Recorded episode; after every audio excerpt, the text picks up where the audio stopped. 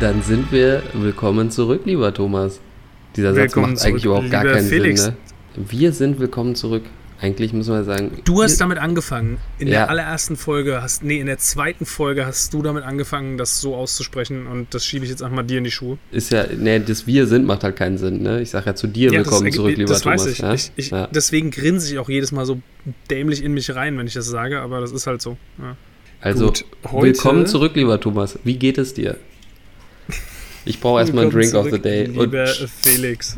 Scheiße. Okay. Du, du unterbrichst die ganze Zeit meinen Gedankenstrom. Ich wollte jetzt auch gerade mal sagen, wie es mir geht. Warum fragst du mich, wenn du es nicht wissen willst? Weil ich ein bisschen Angst vor der Antwort habe, aber sag ruhig. ähm, unsere ZuhörerInnen werden ja schon mitbekommen haben, dass wir jetzt äh, zwei Wochen ziemlich krass off-air waren. Eine Woche Sowohl eigentlich was- nur, ja. Ja, also effektiv waren zwei Wochen Pause. Hm, okay. Ähm, und es gab halt wirklich gar nichts. Nichts bei Insta, nichts bei, äh, nichts bei Twitch, nichts bei Spotify und was auch immer. Und äh, das lag ganz einfach daran, dass ich zwei oder drei echt beschissene Wochen hatte. Ne, das mit, der, mit meiner Reaktion auf den äh, AZ3000 Killer-Impfstoff habt ihr noch mitbekommen. Und danach äh, ja, hatte ich eine anstehende OP. Äh, es ist alles in Butter, keine Sorge, aber mir wurde im Hals was weggeschnippelt. Und äh, das hat sich erstmal negativ auf meine Stimme ausgewirkt. Und ich habe jetzt immer noch Halsschmerzen. Also es ist nicht ganz so angenehm, gerade äh, mit dir zu palavern. Aber was tut man nicht alles, ne? Jetzt, jetzt tut es halt auch noch weh. Genau. Zum, und dann gab es außerdem psychischen noch Schmerz kommt noch der physische Schmerz. So sieht's aus. Und dann gab es leider auch noch einen kleinen Family Emergency, auf den ich jetzt nicht näher eingehen möchte, aber das hat nochmal zusätzlich äh, dazu beigetragen, dass ich nicht wirklich Zeit und Kopf hatte, mich mit den katastrophalen Bewegungen am Aktienmarkt auseinanderzusetzen. Ja, Hm. ja. Ja. Und jetzt sitze ich im wunderschönen Garten bei meinen Eltern. Das, äh, deswegen Entschuldigung für die Soundkulisse. Ähm, aber das ist halt heute so, gezwungenermaßen. Ja, ja ich höre ab und zu mal so ein Vögelchen zwitschern, aber es passt ist ja, aber es passt ja vielleicht auch ganz gut, weil wir sind ja heute ähm, bei unserer Sommerepisode sozusagen, wo wir wieder uns mit den besten Aktien der Welt beschäftigen. Und Es sich- auch Zeit. ja, eben, ne? Also eigentlich ist ja immer Anfang des Monats, jetzt haben wir schon Mitte des Monats. Und ähm, auch ärgerlich, das werden wir später sehen. Wenn wir vor zwei Wochen gekauft hätten, wäre, glaube ich, besser gewesen. Ähm, Okay. Nichts, nichtsdestotrotz, ähm, ja, wollten wir mal wieder den Kontinent wechseln und uns mal irgendwo in die Sonne begeben. Dementsprechend gucken wir uns heute mal den brasilianischen Aktienmarkt etwas genauer an. Geil. Was geht denn am brasilianischen Aktienmarkt? Am brasilianischen Aktienmarkt, äh, das ist der Bovespa-Index. Ähm, Das, ja, das eines der größten Unternehmen, was da drin ist, ist äh, Am- Ambev, ne? Anhäuser Busch ist das. Ähm, ansonsten gibt es eben viele so Banken, ähm, Erdöl, Erdgas, ein bisschen Richtung Bergbau und so weiter. Das finde ich aber alles nicht so richtig spannend für unser Depot. Also gibt auch einen Tankstellenbetreiber und so, aber das sind natürlich alles Sachen, die auf Dauer nicht unbedingt ewig überleben werden und unser Depot ist ja auf Langzeit ausgelegt. Dementsprechend haben wir da was anderes für euch rausgepickt. Wollen wir die Katze aus dem Sack lassen? Was besprechen wir denn heute? Wir besprechen heute die BRF, früher mal Brasil Das steht für Foods. Brazil Foods. Ja, Ah, okay, das war ein Name Change quasi, äh, um, um ein bisschen moderner zu sein. Ja, unter den drei Buchstaben kann man sich natürlich noch weniger vorstellen, aber es gab da eben mal eine Fusion im Jahr 2009 zwischen eben zwei brasilianischen Lebensmittelherstellern Perdigao und Sadia. Ich hoffe, ich habe das halbwegs richtig ausgesprochen. Und daraus ist eben dieser Konzern entstanden und der ist an der Börse gelistet und der ist auch für uns handelbar. Diesen kleinen Hinweis muss man vielleicht auch geben, dass wir natürlich mit dem brasilianischen Index natürlich auch schon, äh, ja, sage ich mal, ein bisschen exotisch unterwegs sind, wo dann vielleicht auch nicht jedes Unternehmen handelbar ist. Was ist BRF? Was machen die eigentlich? Also erstmal nehme ich einen köstlichen Schluck aus der fantastischen Aktienbullenschlasse. Aktienbullentasse. Die habe ich Und- natürlich nicht mit hierher gebracht. Es tut mir leid. Ja, es ist in Ordnung. Bei mir gibt es heute wieder mal einen Effekt. Ähm, schmeckt natürlich viel, viel besser. schmeckt, du aus der Aktienbullentasse schmeckt echt geil. Ähm. Aber gut, die hat halt nicht jeder. Ähm, gut, Könnt ihr kaufen für äh, 500 Euro, limitiert auf zwei Stück. Ja, ja. Also wenn, wenn ihr die Tassen haben wollt, dann mache ich mir auch mal die Mühe und setze irgendwie mal so einen, so einen Online-Shop auf, wo man dann eben Tassen und T-Shirts und sowas kaufen kann. Aber vielleicht sollten wir einfach ich mal ein glaube einfach, dass die, dass die Nachfrage ja nicht so groß ist. Felix, vielleicht sollten wir mal ein Gewinnspiel ausrufen. So, das können wir doch mal machen. Das ah. können wir doch mal machen. Ja. Also, ne? da kommt demnächst ein Gewinnspiel. Ich denke mal auf Instagram vielleicht am besten. Also folgt uns da und ähm, Thomas wird dann da irgendein Bild posten, wo ihr dann mit einem Tassen-Emoji drauf reagieren müsst und dann losen wir da einen aus, der dann eben diese Tasse kriegt. Und jetzt wird disclaimed. Jetzt wird hart disclaimed. Wie üblich hat niemand die Absicht, Anlageberatung zu machen. Wir machen keine Anlageberatung und wir fordern nie, niemanden dazu auf, Aktien zu kaufen oder zu verkaufen. Wir geben nur unsere persönliche Meinung wieder. Alle Angaben können komplett falsch sein. Bildet euch eure eigene Meinung. Ihr dürft dann aber auch eure Gewinne behalten. Die Verluste natürlich auch. Jetzt sind wir safe. Oh, jetzt kann ich und atmen. jetzt kannst du gerne, wenn du möchtest, die Frage beantworten, was denn die BRF macht. Ähm, BRF ist ein riesen Lebensmittelkonzern vielleicht vergleichbar mit einer Nestle hier bei uns, die seit haben eine Geschichte von 85 Jahren, ähm, gibt es eben seit dieser Fusion eben seit 2009, ähm, dementsprechend halt auch schon mal zwei große Player, die sich zusammengeschlossen haben, was natürlich so Burggraben technisch und aus Investorsicht immer gut ist, aus Consumer-Sicht natürlich meistens nicht so gut. Ähm, aber sozusagen hier für unseren Case echt eine, eine gute Sache. Sie haben 90.000 äh, Angestellte und operieren in 130 Ländern. Also so gesehen ist es natürlich auch irgendwo ein Global Player. Sie sind jetzt nicht so super abhängig nur vom brasilianischen Markt, auch wenn sie dort eben herkommen und dort eben ihr Schwerpunkt ist. Aber sie sind eben auch in vielen anderen Ländern unterwegs. Also sie sind in Brasilien tätig und aber natürlich insgesamt auch in Lateinamerika und ähm, auch im Mittleren Osten, Asien, Afrika. Also schon breit gestreut und auch in, sage ich mal, vielen Regionen vertreten, die eher wachsen, äh, sowohl Bevölkerung als auch Wirtschaftswachstum, die typischen Schwellenländer eben. Dementsprechend kann man auch davon ausgehen, dass die in Zukunft natürlich ordentliche ähm, Wachstumszahlen hinlegen. Ähm, mhm. Sie haben viele, viele eigene Brands natürlich, die uns jetzt also ich kenne keine davon. Ähm, aber es scheint, sage ich mal, auch ein, ja, eine ordentliche Markenstruktur zu geben. Ne? Und Marken schaffen natürlich auch wieder eine gewisse Form von Burggraben. Dementsprechend auch hier wieder äh, eine gute Sache. Also ich meine, grundsätzlich das, das Problem, was wir ja auch öfter jetzt hier schon besprochen haben, ist natürlich die, die ja, Herstellung von Lebensmitteln verursacht natürlich auch viele Probleme fürs Klima, für den, für den Planeten im Allgemeinen, beziehungsweise natürlich auch für die Regenwälder in Brasilien im, im Speziellen.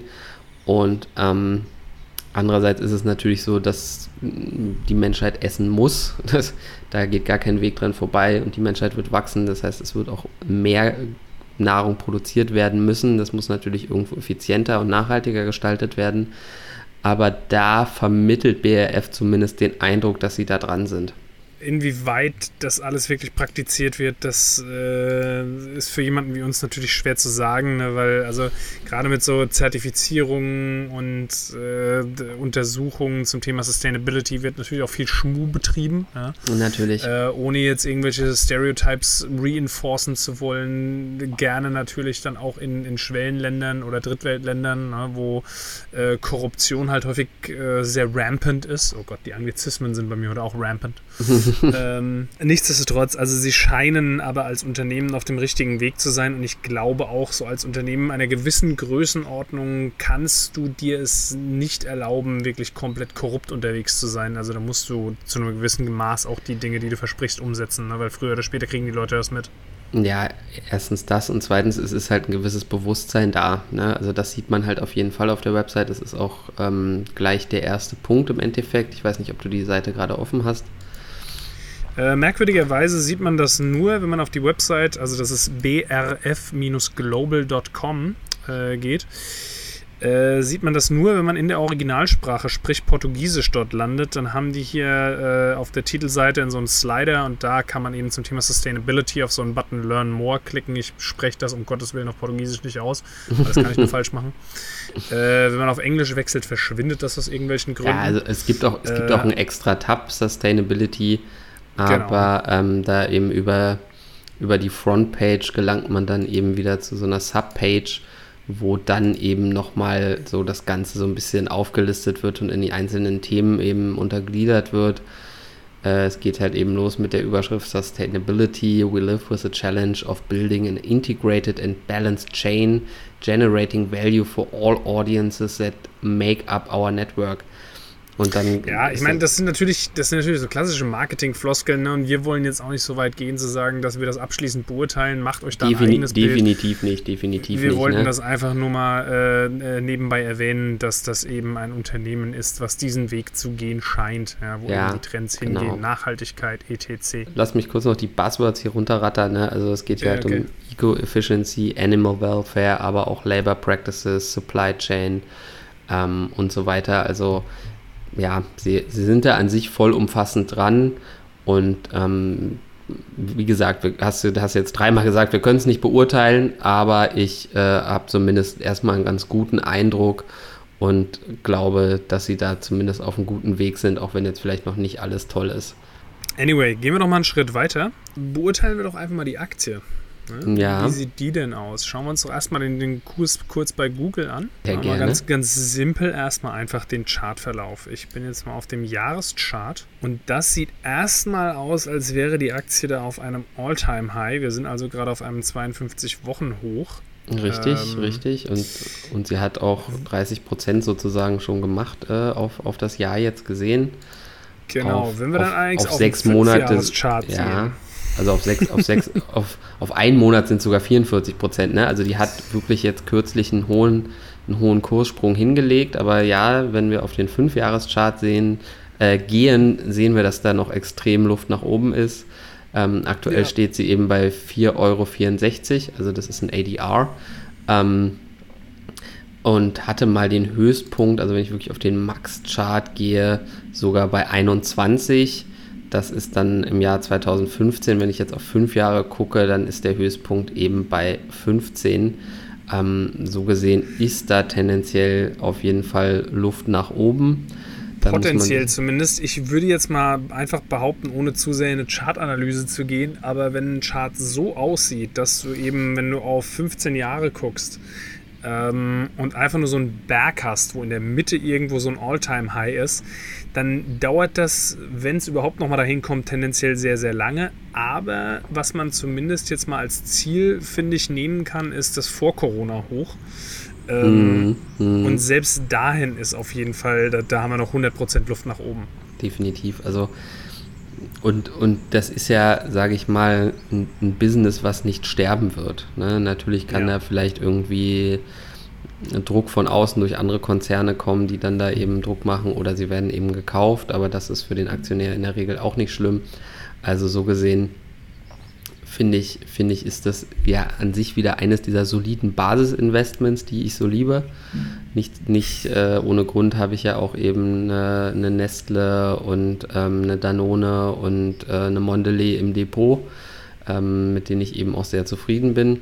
Abgesehen vielleicht von dem ein oder anderen ökologischen Thema aber so als Aktie bin ich damit sehr zufrieden. Grundsätzlich ist hier, ist bei diesen Konzernen ja in der Regel immer der Fall, dass sie eben eine sehr gute Dividende zahlen und das ist hier jetzt nicht so der Fall. Ich weiß nicht, wollen wir, wollen wir schon mal in den Trader Fox springen? Wollen wir uns reinwagen, ja? Ich habe da vorhin schon mal einen Blick drauf geworfen in der Vorrecherche und äh, Sieht nach aktuellem Stand nicht gut aus. Ne? Aber das ist äh, möglicherweise auch einfach, äh, ja, gucken wir einfach mal rein. Kommt, kommt so ein bisschen drauf an, worauf man guckt. Ähm, genau. KGV finde ich mit 15 jetzt echt in Ordnung, wobei das das äh, 2020er KGV ist. Dementsprechend ist das, ich würde es jetzt eher ein bisschen niedriger noch einstufen. Ähm, Dividende wurde eben nicht gezahlt, aber wenn wir mal auf den Dividendencheck gehen, sehen wir, dass sie durchaus auch mal Dividende gezahlt haben. Es ist halt, mhm. es ist halt einfach äh, dann einfach mal äh, sehr, sehr, sehr wenig geworden. Und ähm, in 2020, zumindest laut, zumindest laut Trader Fox, wurde eben gar nichts gezahlt. Aber es ist zumindest auch anzunehmen, dass da in Zukunft dann eben auch wieder Dividende kommen wird. Wo sie eben stark sind, ist eben der Wachstumscheck. Und dann passt für mich auch die Story zur Dividende eben wieder, wenn das Unternehmen nämlich sagt, hey, ich investiere jetzt lieber, sage ich mal, in die Schwellenländer und gucke, dass ich eben in ähm, anderen Regionen stark wachse oder da, da sehe ich einfach viel Potenzial für Wachstum und investiere da lieber mein Geld, als es an die Aktionäre auszuschütten, dann bin ich ja völlig fein damit. Und das sehe ich natürlich irgendwo in Afrika und im Nahen Osten und so weiter. Also. Das stimmt. Also die Märkte, in denen dieses Unternehmen aktiv ist, sind tendenziell ja eher Wachstumsmärkte. Gut, ist halt die Frage, ob äh, das auch so bleibt, dass BRF dort äh, eine gewisse Marktstellung behält oder ausbauen kann oder ob da nicht am Ende dann möglicherweise Unternehmen aus China, Europa oder den USA ankommen und äh, den, das, das Wasser abgraben. Ja, also Pietrowski-Score ist auch ganz gut. Ich weiß, wir gehen da in der Regel nicht drauf ein, aber ich gucke schon immer noch mal so ein bisschen drauf. Ähm, da kommen mhm. wir auf eine 7 von 9.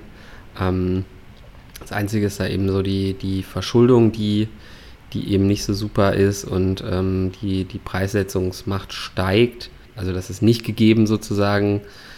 Äh, finde ich, find ich auch schwierig. Ne? Also wenn sie, wenn sie eben wachsen, desto, desto mehr Einfluss kriegen sie da natürlich auch. Wobei bei so einem Lebensmittelkonzern natürlich das Ganze auch immer auch vielen Auflagen, politischen eben unterliegt und so weiter. Dementsprechend finde ich das jetzt nicht so dramatisch und Gut, dass die, die Verschuldung aktuell nicht sinkt, ist, ist auch nicht schlimm für mich. Ich meine, der Cashflow stimmt. Ähm, dementsprechend, der Umsatz ist da. Ne, es ist ja jetzt kein, ähm, sage ich mal, irgendwie kleines äh, Tech-Unternehmen, wo man sich dann mhm. eben bei der Verschuldung dann doch ab und zu mal ein bisschen Sorgen machen muss. Hier, hier wird natürlich ordentlich Umsatz generiert. Dementsprechend finde ich, ist das völlig in Ordnung und da muss man sich keine großen Gedanken machen. Und ja, eben das, das, das Wachstum ist halt schon für so ein Unternehmen schon ziemlich stark, muss man sagen. Ne? Also durchschnittliches Wachstum äh, auf zwei Jahre gesehen sind 14 Prozent. Ähm, also das, das passt für mich alles. Gut, also, äh, was ist der Plan hier? Wir legen uns jetzt äh, einen eine oder mehrere, äh, war ja, schon, schon ein paar, 4,56 Euro. 4,60 Euro, da können wir uns ein paar leisten, ja. ja. Äh, wir legen uns jetzt äh, auf jeden Fall Aktien von BRF in unser Weltdepot. Richtig, das, ähm, das werden wir dann äh, beim nächsten äh, Video nachliefern. Also wir haben es noch nicht gekauft. Wäre ja, wie gesagt, schön gewesen, hatte ich ja eingangs erwähnt, wenn wir es Anfang des Monats gemacht hätten weil wir dann mhm. natürlich schon mal irgendwie von, ja, hätten wir schon mal 25% locker mitgenommen. Anyway. Das wäre schön gewesen, ja.